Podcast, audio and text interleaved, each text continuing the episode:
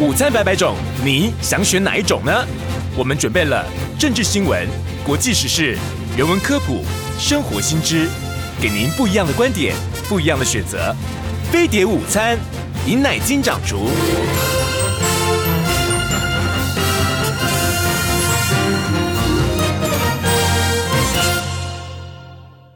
警告！十秒钟后即将登陆地球，快拿起手机下载全新飞碟 APP，接收地球大小事。欢迎来到飞碟午餐，我是尹乃菁。今天大家要做好准备了，小心你这个肚子会很饿，因为呢，我们请到了好朋友，呃，爱饭团美少女团长许心怡。Hello。呃，我要我要先告解一下，好，请说。呃，有一次上完直播之后，有人说哪里是美少女团长，是美少女，呃，是呃阿姨团长。我现在都不敢在直播的时候说自己是美少女团长了。这个大家是怎样呢？就重点在于是说，我们的心永远年轻，而且事实上。就这个型来讲的话，真的不是我在说啊，还 OK 的哦。我，我就一直坚持这个路线，但其实事实不符，大家稍微忍 忍耐一下。心情是哦，心情是哦，是哦。而且呢，我觉得很好玩啊，就是大家常常有的时候会觉得说啊，这个呃，好像要称姐啊啊，或者是说什么妹啊，比较这个客气，然后就会觉得说，哎，那这样子可以叫你阿姨吗？我说是阿姨啊，我本来就阿姨。真的吗？对啊，我已经很，我已经还蛮习惯。那我有一关过不去。真的吗？有时候看到一些我自己觉得他是大叔的，他叫我姐的时候，我就觉得，嗯，你确定？你你你讲这个没有错。所以呢，所以特别是呢，同学哈，还有一些这个呃不上进的这个学弟们呢，千万不要犯这种错误，对不对？如果你今天还长得像韩星，我 OK。但是如果你今天真的状况已经不好了，请不要到处叫姐。而且呢，我觉得很好玩哈，可能是因为呢。我我家因我因我家亲戚很多，啊、然后我因为辈分的关系，对我因为辈分的关系，我很小就已经是阿姨啊、姑姑啊，然后呢，呃，我很 我很小的时候就很年轻的时候，我就已经是。也没有到很小啊，就是我很年轻的时候就已经是姨奶奶，哎，对，没错，姨婆、姑婆、姨奶奶、姑奶奶，所以我就觉得还蛮习惯，而且我还蛮 enjoy 的，你知道吗？这个事情我刚好跟你相反，我家里人丁非常单薄，所以我一直独独立行走江湖，就觉得这件事情怎么会？是不是？所以我觉得这跟这个家族的那种关系是有很大的很大的关联的哈。我还记得说。呃，我在 TVBS 的时候，我在 TVBS 的时候不到三十，不到三十岁嘛，哈、嗯嗯，我就很早就去了 TVBS。呃，然后但是呢，因为我们在这个江湖，呃，走走走跳，对对对，走跳已经一段时间了，我已经。那时候去 TVBS 的时候，我已经呃当了六年，就我在中国时报四年，然后我们在公视啊两年，我已经呃有六六年的这个经验，所以很很自然，那个 TVBS 的那些小朋友呢，就会叫我什么奶金姐啊或干嘛哈。其实不是小朋友，其实跟大家都比你大，对不对？没有没有没有没有，是真的，就是年轻的那些小朋友，就是记者了哈。记者当然比我年，就比我年轻嘛哈。就有一个有一次呢。呃，这个我朋友打电话到呃 TVBS 来，然后他们就那边喊说啊，乃晶姐怎样怎样。他说啊，你已经是姐了。我说你不知道，大叔，你想要啥啥事儿？我现在就已经非常非常习惯。好，我们还是要说是今天啊，美少女团长。对，好，大家忍耐一下。我们上次呢，因为心仪呢来我们节目里面呢介绍那个呃日本的美食啊，然后呃日本的美食，然后最重要的是台湾的这个美食的时候呢，讲的大家呢就肚子都很饿哈。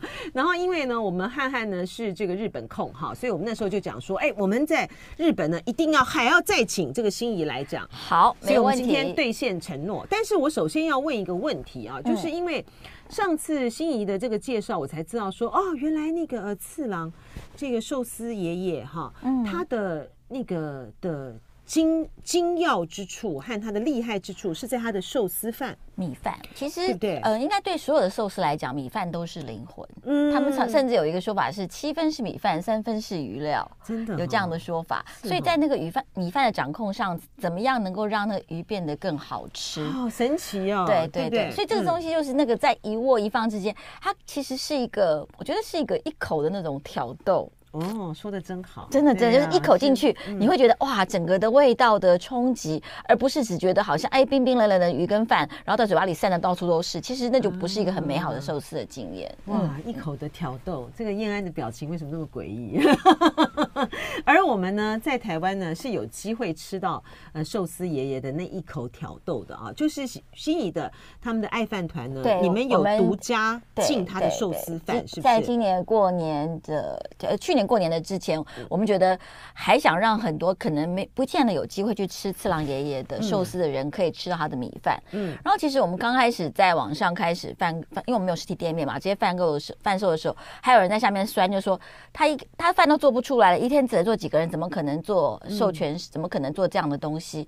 那其实大家真的是误会了，因为呢，这个其实也不是次郎爷爷主动要做的，嗯，当初是也是人家去找他，包括日清去找他说，哎呀，你的。醋特用的这么特别，我们可不可以帮你调一款？嗯，专门给你的次郎用的醋。哦，然后他的米店食品对不对？对，然后他的米店其实他合作了已经五十年了。嗯，这个米店呢，所以你去次郎爷爷店，你去问他说：“哎，你是哪里的米？”次郎爷爷不会回答你，为什么？因为他相信他的米店，他的米店每年帮他从台呃日本各地最好的米挑出，而且混米之后成为他的米。哦，是这样子啊，是这样子哦，这么讲究是不是？对，哦，他调出那个比例就对，对那个比例软硬度，然后他煮完之后觉得 OK，今年就 OK 了，今年就是这一批米，所以一年一年的，所以我们的卖的那个寿司的盒饭，那个醋饭，基本上是跟那个是同一批米，嗯，所以真的就是。应该是说百分之百还原，除了就是因为它，而且它是不是冷冻冷藏，它是常温保存。日本已经做到这个技术了，常温的保白米可以保存。所以你其实只要经过水煮或是微波之后，只要不要太呃过头的加热，它其实吃起来就是次郎爷爷饭的味道。哎。它怎么这么厉害？它可以常温保存啊！它可以常温常温保存，然后还经过呃这个空，那应该是空运嘛，对不对？对对，空运到台湾来，其实然后可以中间可以经历过这么长的这个时间。其实这个常温保存米饭的技术，台湾也有，南桥也有，南桥也有一个山鲜米饭也是，而且它还是低糖的，就是让糖尿病的呃病人可以病友可以很放心的吃一个低糖的米饭。所以这个是技术是已经有的哦。对对对，哎，那它这个。那个寿司爷爷的那个醋饭，那个米饭。他在日本也有在贩售吗？很少，因为他每年的有一些限量，哦、所以他不可能去进那些超市那些通路，嗯，所以就是很少的贩卖。所以我那时候说我要进的时候，他们也说真的吗？台湾真的会吃得懂吗？这样子，我们就说，哦、因为我们呃爱饭团从一四年开始做日本团嘛，所以其实我们也累积了一些我们的团友跟客人，嗯，嗯他们也觉得说，哎呀，不是常常吃刀次郎爷爷的寿司，但是如果有他的米饭，我自己做个什么海鲜冻啊，甚至。有人就直接拿海苔包了吃，也觉得啊，有一个感觉，有那一口的挑逗感。对，对，那其实我更想的是让很多人去体会一下什么是寿司的粗饭。哦，原来是这样。但当然，今年是已经呃就卖完了啊，因为刚才心怡有讲说在春节期间，所以大家呃要想要再去呢去尝试啊，而且呢能够感受到这么一口的非常珍贵的这个呃米饭，很特别的米饭的话，可能要等到今年的过年，可能要等过年，明年初，对对，过年的时候呢，呃，到时候呢，我们我们再考虑一下要不要进口。对对对对对，如果心怡进口的话，我们善尽职责呢，来提醒大家呢，可以去抢。定啊，那所以说，其实你刚才讲的很对，就是说我们那个呃寿司的那个米饭，次郎爷爷那个，其实上面比如海胆呐、海鲜冻啊，或这样，它可能就是最方便的一个一个吃法，对不对？是是哦。但是其实我们约了这次进还有进那个组合，你知道吗？那组合更妙，嗯，那组合是连那个寿司盆、勺子、海苔都有。那讲说海苔就台湾买就好啦。其实次郎的海苔是一般海苔的大概五倍价钱。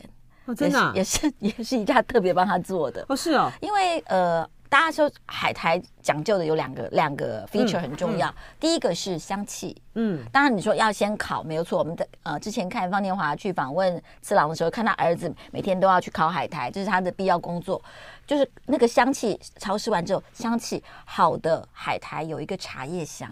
啊，是吗？对，这是第一个。第二个还有化口性。嗯，大家就吃到不好的海苔，会觉得那海苔整个粘在舌头上，跟上颚，好像其他东西都吃不到味道。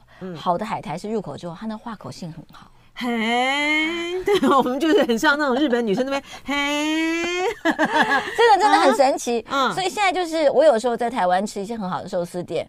其实有好几家被我挑过，我就说。亲爱的师傅，你的鱼挑的不错，你的醋饭也做的不错，但是要换海苔，你的海苔不行，配不上你的寿司。哦，这么讲究哈，真的每一道工序对，然后师傅就会觉得说啊，可是台湾客人吃不懂啊，那价钱差好多。我就说吃得懂的人就知道你在这个细节上的价钱差很多，价钱差很多，至少三倍到五倍，至少至少，对对对。哦，我就觉觉得我就要快站起来的，就肃然起敬感了。对啊，就是他讲说军舰不就这样围一圈吗？对不对？对对对，因为其他寿司也没有，就是军舰这样围一圈。嗯，这一圈上面的其实都是很厉害的真伪，比如说只有呃呃鱼卵啊，鲑鱼卵，只有海胆，嗯，啊，只有那个贝柱，这几个最珍贵会放在军舰上面。嗯，所以你如果放进嘴巴里的时候，你通常这样放进去，如果那海苔不好的话，其实你那一口都是海苔粘在舌头上的味道，你是吃不出那个好的味道的。啊，真的很可惜。呃、这个人真的是人要追求极致呢，就真的是要面面俱到哈。真的真的是很难。那一点上，嗯、而且呢，好的海苔，你到这样入口的之后，除了化口性好之外，那个茶香跟那个米饭，它会组合成一个不同于之前触犯给你的那种感受。对，所以有有些像日本有些寿寿司师傅，比如说现在也非常有名的，曾经连续十几年三星的斋藤，嗯，他满天只有七个位置，他也是很多人的梦幻名店。斋藤他的海胆甚至没有海苔。他的军舰是没有海苔，为什么？因为他觉得他的捏法，他可以把海胆，你你想那海胆那么软，寿司这样子，他可以不用海苔圈就可以把它捏出来。捏住，哦，其实这也是功法很厉害，但是他觉得如果加了海苔，会破坏他的海胆的口感，所以也有这种军舰是没有海苔的。哦他宁愿就不要用，不要，也有，也有，也有。你有没有觉得人生好难啊？像你这样子吃到这种精的这种地步的时候，不会啊。像我这一次，其实呃，东京待时间比较短。大家都去外县市看一些新的餐厅，嗯、因为我们接下来可能会开京都团、北路团去看一些新餐厅，嗯、所以其实我也很我也很 enjoy，比如吃荞麦面。嗯，那其实很多荞麦面，嗯、我觉得荞麦面也是个学问。是，荞麦面也是个学问。嗯，然后我这我也其实跟了老师学怎么吃荞麦面。哦，这样子哈、哦，嗯嗯、所以他的那个。入入口的那个口感，那个面香，对不对？香气，香气，对对。嗯，还有所谓的十哥八哥，十哥就是百分之百用荞麦粉，八哥就是百分之八十的荞麦粉，两二十的面粉。啊，对，那大家讲说没有差很多，对不对？但是因为荞麦呢本身是没有筋性的，嗯，所以十哥比八哥难做大概好多倍。哦，原来它连擀成一个面皮都很难，有这么复杂的地方。对，所以心怡今天要跟我们介绍是，更要跟我们介绍的这个。日本美食就不只是东京吗？现在以东京为主，对不对？我们其实我觉得可以讲几个，我因为我觉得其实大家哦，当然讲这些名店啊，你可以看到爱饭团有，但是我其实更想跟大家分享的是怎么吃懂这些名店。哦，好，太好了，这些这些是不是更好玩？对对，说哎，我们比如讲讲到荞麦面，荞麦面应该怎么吃？嗯，然后荞麦面有哪些重要的部分？我觉得这部分讲完，或许即使是你去一个割烹店，他给你一小碗的荞麦面，表示他的功夫，你也会吃出来他在哪里的不一样。这个汉汉还受得了吗？现在还撑得住吗？啊，汉汉呢就马就是马上呢就要到日本去玩了哈，所以呢我们是要先从荞麦面开始讲起好吗？好，好，我刚刚讲到荞麦面有十割八割哈这些部分，然后呢随着它的地方的不同，它有些会用鸭肉为主，有些会用天妇罗为主。其实配荞麦面有很多。不同的配料，重点是面本身。嗯、今天呢，我们请到好朋友啊，爱饭团的团长哈，就 叫团长好了，团长团长，免得给心仪太大的这个负担哈。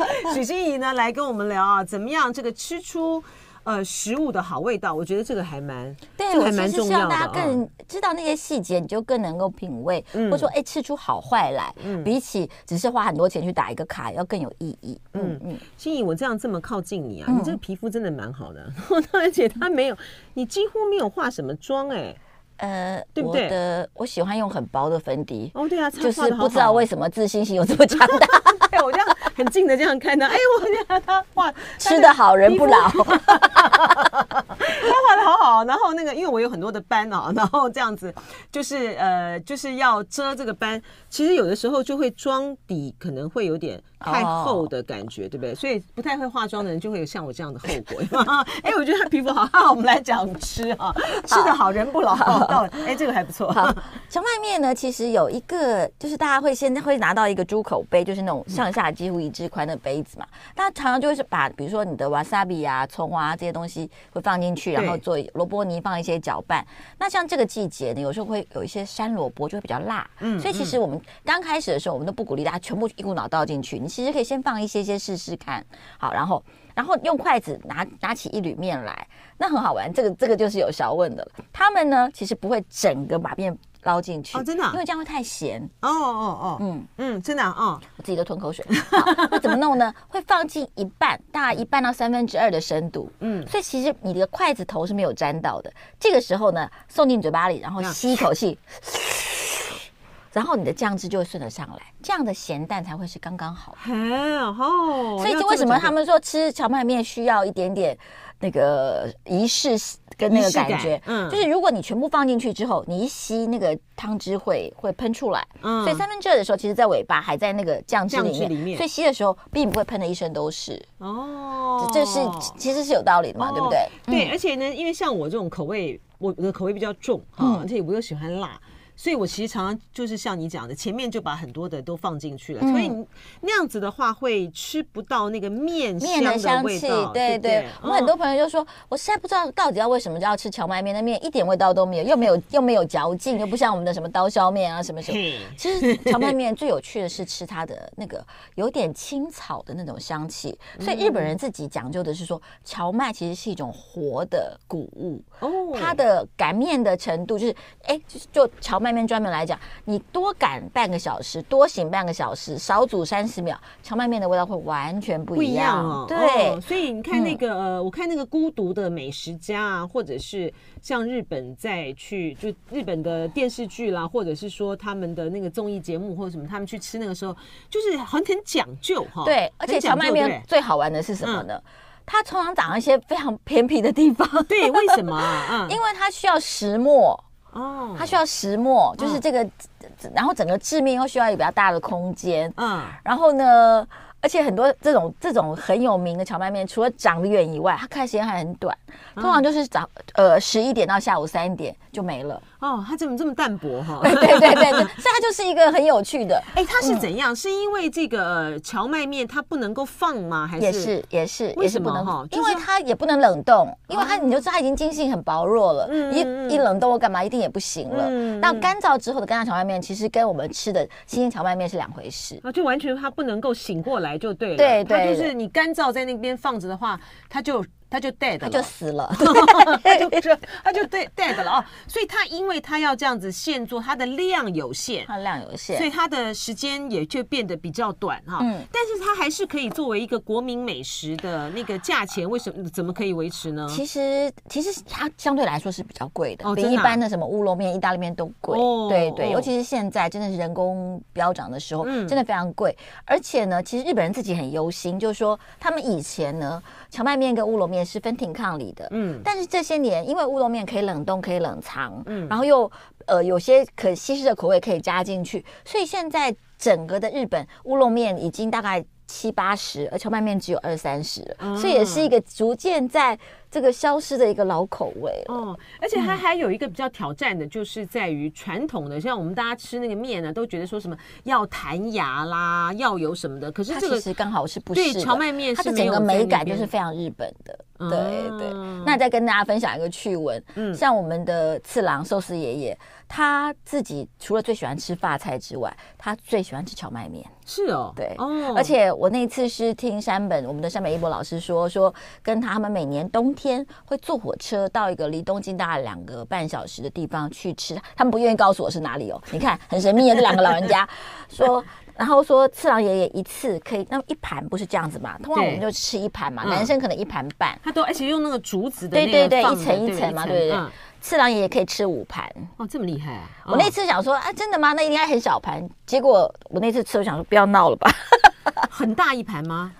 就是一屉嘛，就是一个像漆漆的盒子，然后放一个竹竹篓、小竹篮嘛，竹盘子，然后放一一坨面嘛。那坨面其实就是从水洗下来，就刚好这样抓一把的这个量，嗯，它可以吃五盘。哇塞，嗯，对呀，这好像这是他，这是他人生，这是他人生他必必要的仪式。对对对，对他来讲，这是每年冬天就是哎要去吃呃吃一个新出的荞麦。哎，那蕎麦面是我请教这个心仪，就是说那荞麦面它这么的细致哦，那它在搭配它的其他的这些东西上面，它有些什么样的讲究啊？它其实大概呃每个地方都有很多不同的。我刚刚讲，比如鸭肉跟天妇罗是最常见的嘛。嗯嗯嗯、然后像现在东京有一些比较 fancy 的店，甚至樱花季，他们还会把樱花的呃盐渍锅做成糖浆，揉到那个面里面去，面有淡淡的樱花香气，嗯、还是有一些新的不同的做法。但是基本上讲。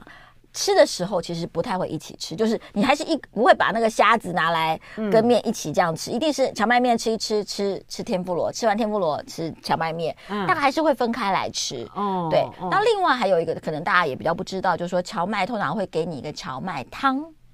真的不知道，好对，因为那个汤呢，因为我就吃不出荞麦面的这种 美感出来。对，为什么我们刚刚讲说你刚开始不要把所有东西放进去？嗯、因为最后那个荞麦汤其实就是煮荞麦面的水。嗯，对。嗯、那姐，我们刚刚讲，如果荞麦面有淡淡香气，那汤也有淡淡香气。嗯、所以你最后就是那个杯子里面有一些葱花啦，有一些萝卜泥的时候，剩一些些的时候，最后把那个荞麦汤倒进去，当成一碗汤喝。哦、所以你前面如果太咸了，嗯，后面可能就不好处理了。而且那个那个荞麦汤应该感觉上就是那个面粉的香气会很对，其实有点像我们的水饺汤，可是有道理。水饺汤哦，水饺汤有一点就是比较浊，你有它其实也是，它其实也是也是有有点浊度的，有点浊。其实有道理，因为呢，你知道水饺跟面是没有发的，嗯，对不对？我不知道哦，像包子、馒头这些都是有发面的，有发酵的，嗯，所以这些东西呢，水饺皮那些没有发，没有发，所以你其实有时候吃的时候你不感觉，但是你一停下来之后，它在肚子里会发酵，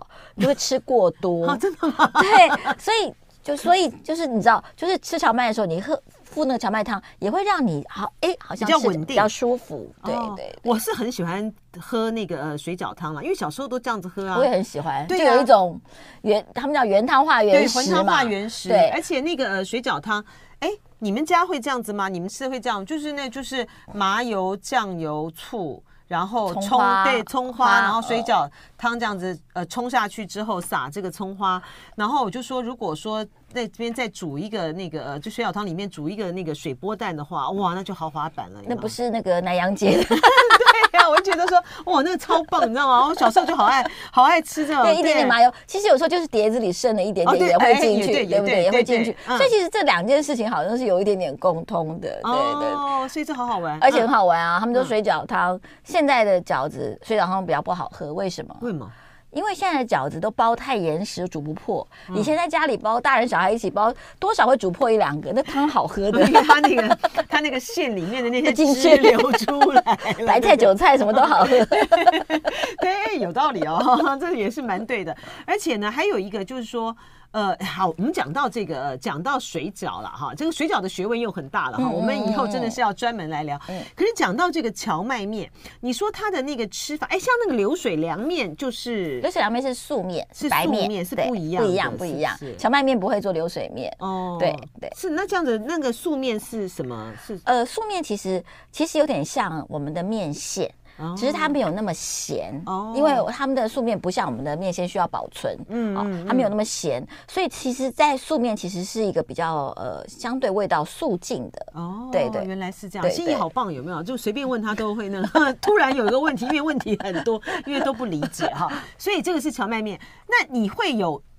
你会有，我现在在吞口水，喝一口水。对，你会有什么样的呃建议？就是说，如果说我们到日本去，呃，在吃这些，除了刚才就是哎一开始先蘸这个三分之二哈，对这样子吃了这个之外，哈，荞麦汤，对对对对，有些还有些什么样的这个讲究吗？就会让这个店家觉得发现，哇，你真的是一个懂得吃的小孩哦。如果你在荞麦面店里面发现他有卖荞麦面疙瘩的话，嗯嗯，必须点。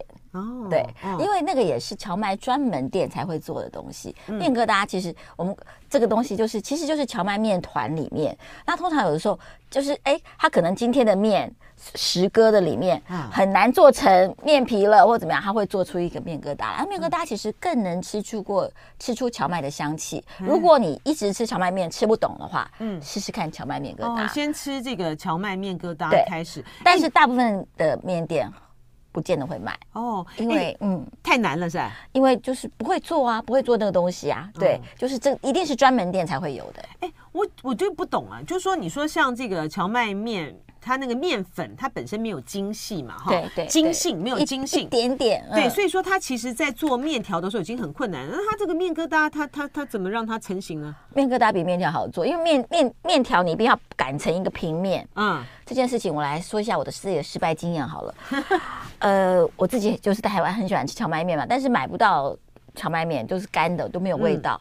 我有一次在南门市场就看到在卖荞麦了，我想，哎，好，我自己做可以吧？我就去买了。两斤的荞麦回来，用食物料理机打成粉，嗯嗯嗯，我就开始做了。嗯，做之后就发现，天哪，弄成面团了哦，一团一团 OK，只是觉得捏起来怪怪的，不太像一般面粉捏的。然后擀成皮的时候，它就整个碎掉了。哦，就散掉了。对，后来呢？我那时候还还不知道日本有卖荞麦面疙瘩，我就只好把它做成面疙瘩下锅哦吃了啊，所以面疙瘩是可以比面条好做的。哦，原来是这样子。好，这就是这个荞麦面哈，呃，让大家呢去日本的时候呢，你再去品尝这个荞麦面的时候，可能会吃出一个不一样的味道和感觉出来啊。嗯，嗯，嗯。然后呢，接下来接下来我们来讲天妇罗。嗯嗯。天妇罗其实也是常常跟荞麦面一起出现的，那当然天妇罗更呃，我们讲江户三大美食嘛，就是寿司、天妇罗跟鳗鱼饭、嗯、这三个、嗯。那为什么是这三大美食？因为江户其实是从就是等于日本的中心，从京都移到移到东京来，京来对，然后比较多生意人，生意人其实讲究的是快很准，吃东西要快。嗯、这三个东西其实都吃起来很快的。嗯，天妇罗你知道，就是一个油锅来沾了粉炸炸，然后你。以前的小摊子就是你在面前，我要吃这个这个这个这个，一盘给你，一盘给你，一盘给你，这是很快的。鳗鱼饭当然不用讲，便当盒。寿司以前也是，哎，你要点五个什么鱼，我就给你什么鱼，现场就吃掉了，所以是很快的。那天妇罗最早当然他们是说是呃西班牙葡萄牙人传到传到那个日本的，就是炸物炸物炸物最早是这样子。那天妇罗要讲究的是什么呢？天妇罗其实呃要讲究是面衣绝对不能厚。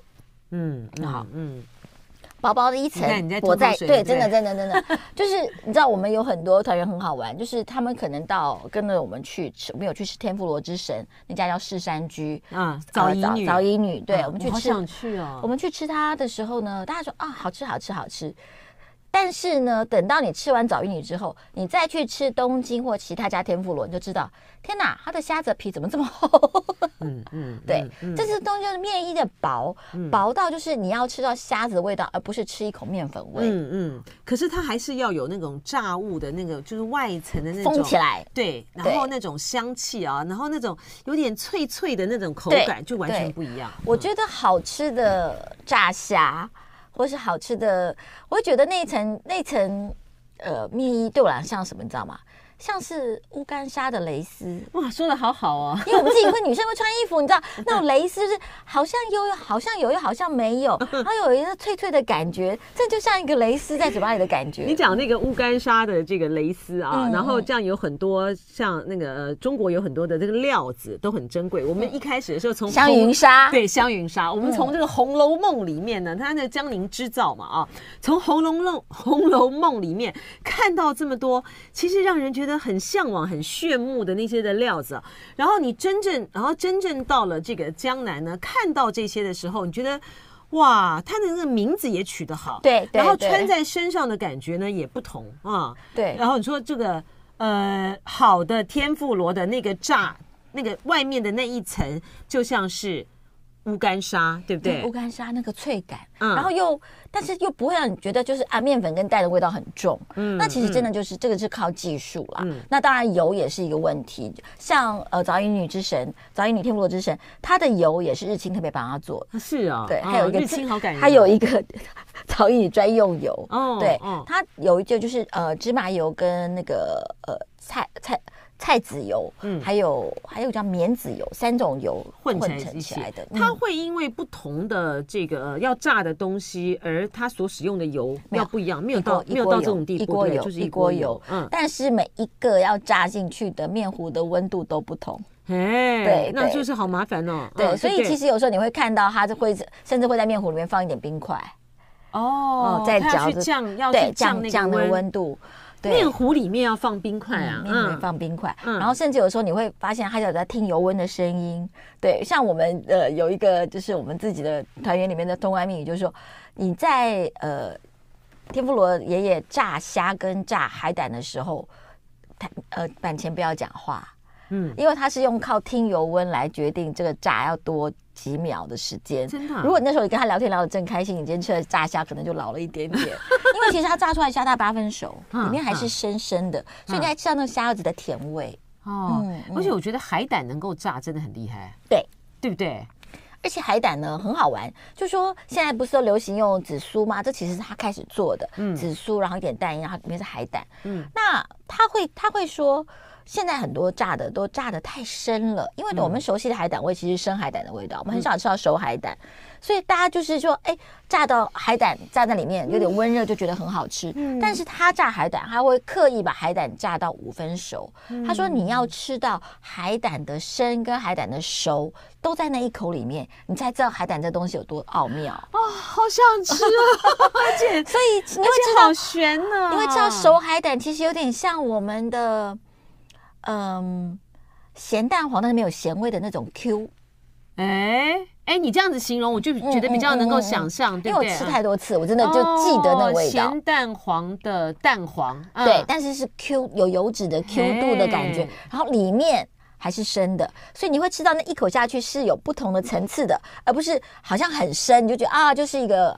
呃，紫苏包海胆炸的哦，不是这样子哇，好梦幻哦！你现在听到的呢，是好朋友爱饭团的许欣怡团长来跟我们介绍呢，哇，这个听起来呢，却让你觉得哇。巴不得呢，立刻咬下一口的美食。我们刚才讲到那个天妇罗，天妇罗啊，嗯嗯，台湾的牡丹真的做的很好，蛮好的，真的很好。他们第一年刚开始时候没有进米其林，我就跟老板娘说不用担心，一定会进的。嗯，我当然有些媒体访问我，就说他就算在日本，它也在一星跟二星之间。真的哈，真的真的，它尤其是它的食材的讲究，嗯，现在又越做越好。嗯嗯嗯，牡丹第一个很难定哈，第二个当然就不便宜哈，可是呢。呢，我觉得非常非常非常的值得，我觉得很值得，在一个很重要的呃日子里面啊，或者是你对于你自己来讲，你很很想要犒赏你自己的话呢，就是卯起来去订 哦，真的非非常非常非常的值得啊。好，那当然呃，在日本在这个季节呢，嗯、我觉得呃。这次我也吃了很多的炸的野菜，嗯啊，就是因为我这次我也没有吃到那个天妇罗爷爷的的炸呃炸物，所以我就吃了一些炸野菜。当然，其实我觉得野菜也是一个非常适合天妇罗的，嗯，但是在台湾比较少吃到，因为我们比较没有那个炸物的文化。嗯，像我这次吃了炸的春菊、炸的春笋，哦，真的啊？对，春菊啊，春菊就是我们的茼山茼蒿哦，对，哎，那还蛮特别的，非常好吃哦。为什么呢？因为其实我们讲炸物，大家在台湾都讲炸物很很燥，对不对？哦、不会啊，我们都好喜欢吃炸的，炸的东西都好吃啊，对 就很燥。但其实真正的日本的这种天妇罗呢，它其实是一个比较低温的油炸。它其实是在那个沾了一点点的那个面衣之后呢，它其实下去之后，它是很快先把外面的封住，嗯、然后里面用那个余温。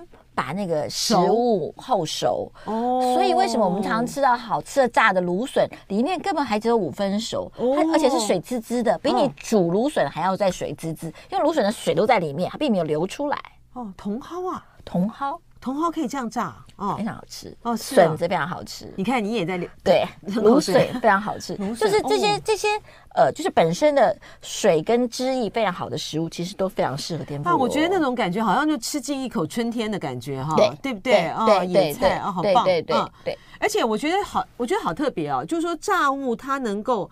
好像在刹那之间，就是封住那个食物的鲜甜跟美味啊，就是那个刹那间，他就把它给冻，给它给不是冻住了，就是把它给封住了。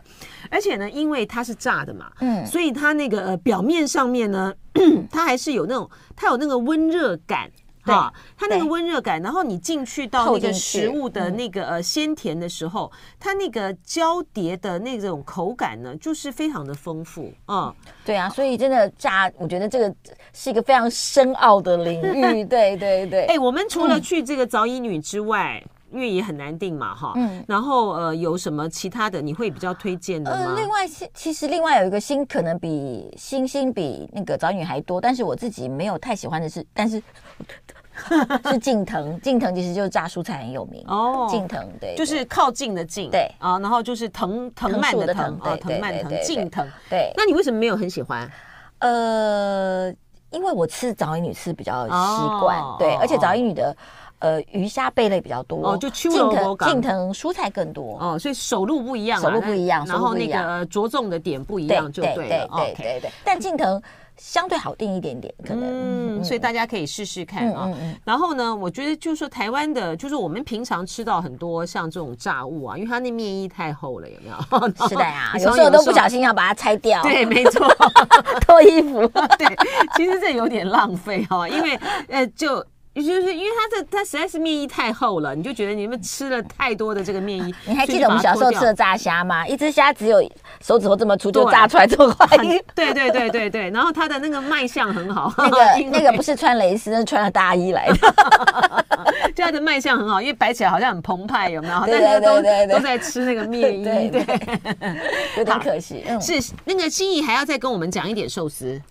生鱼片，嗯嗯，好，其实台湾人也非常喜欢生鱼片。寿司我们刚刚呃分享了一些，那生鱼片呢有几个，就是常常会大家呃台湾人都很客气，都会不管上什么生鱼片都会先问，请问一下要顺序怎么吃？嗯嗯嗯。但其实这个部分呢有一个通则，哈，简单的来讲就是从颜色浅的吃到颜色深的，嗯，比如说如果今天这盘里面有有乌贼有套 Q。应该是鲜的，嗯，就是因为它整个来讲，它的味道层次会一层层堆叠上去。嗯、但是呃，所以这样的话，通常比如说尾鱼，尾鱼腹一定是后面吃的。嗯、但是尾鱼比较特别的是，因为尾鱼是尾鱼腹是粉红色，嗯、但是尾鱼背是深红色，嗯嗯，嗯对，嗯、所以我们应该是先吃。深红色在吃，因为后面的比较油，只有尾鱼应该是特例，其他的应该就是从比如干类啊、湿鱼啊，就是从颜色浅的一路往上吃。哦，哎，有懂了，懂了哈。对，所以说就是一个尾鱼腹是最后，嗯，对，尾鱼腹是最后，因为它的那个油脂真的很鲜甜。对，但是尾鱼腹你通常吃完之后，你下一个再吃什么也都没有味道。对，那其实这个顺序只是为了你的口味的调节，哈，这是一个。另外就是说，其实呢，呃，在比较讲究的。店里面其实它通常会每一款生鱼都会给一个不同的点缀，比如说它可能点缀是紫苏花，嗯、可能点缀的是盐，嗯、可能点并不是每一个都是瓦萨比酱油。哦哦，所以你看它如果如果它比如说它在干鱼上面旁边是放的是一点点的盐，就试着用一点点的盐放到鱼上面吃。嗯因为主厨会觉得盐可能比酱油更适合那今天的干鱼，嗯，所以这都是主厨的一些想法，嗯，你就可以用这样的一些线索来调调整你的生鱼片。对，另外一个，我觉得台湾人比较呃不讲究，或是会容易不能说犯错啊，就是会容易误区，就是说我们通常就是因为我们平常吃的都是人就是那种呃非天然的瓦萨比，嗯，很辣的那一种，所以呢那。不太能直接入口，太辣了。我们都喜欢放到酱油里面，把它弄成一个膏，对不对？嗯。但其实，如果你在好的日本料理店里面，它给的是天然磨的瓦萨比，嗯，那瓦萨比没有那么辣，嗯，所以不需要放到酱油里面去。真正比较高级的吃法，会是你用筷子弄一点瓦萨米放到你的鱼身上，嗯，好，之后再用你的筷子点一点酱油点在上面。再入口，哦，原来是这样子。对，我是知道，就是说，呃，弄一点瓦萨比在这个生鱼片上面啊。但是呢，我通常有的时候就是把它直接去沾一点酱油，所以说其实是弄酱油、沾酱油点到鱼上面。为什么呢？因为呢，其实我们知道鱼有它自己的纹路，有它自己的毛细孔，嗯、那个肌理的纹路。你比如说，你像你下次试试看，像青干好了，或是白干，嗯、你把它放到酱油里面，它的酱油会顺着这样吸上来。哦，对不对？你一沾，它会吸上来，哦、所以一定会比你想要沾的多。嗯，但是太多酱油，鱼的甜味就不见了。哦，就是酱油味。对，就是酱油味。嗯，所以最好的方法是，你可以多点几次。而且日本的筷子跟我们的筷子不一样，日本的筷子是软木，是有一点点吸水性的。所以你沾的时候，其实它比一般的我们的那种铁筷子或是台湾的木筷子好沾哦。所以你大概沾个两三次，还有这种啊，哦，还有这种讲究地方，不一样，木头不一样，沾个两三次其实就差不多了。这时候你再入口，你就会一口感觉到你没有沾到酱油的部分是草鱼的甜味，上面有点酱油跟瓦萨比，那一口的生鱼片的味道会跟你以往。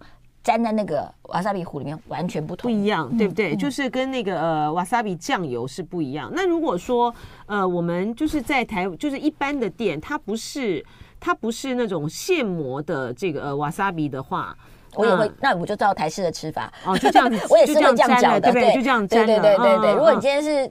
去吃那种回转寿司干嘛？他给你的寿那个瓦萨比是那种一包细包纸包的。对，对不起，我也是直接这样，对不对？好，就这样吃就好了。对，入境随俗嘛。你这时候再那样就怪怪的。那我那那个呃尼基里呢？就尼基里，它因为它其实它里面大概都会，比如说加它有些它需要的话，就加一点点瓦萨比在里面。其实都加了，都加了，对不对？那还要再沾酱油吗？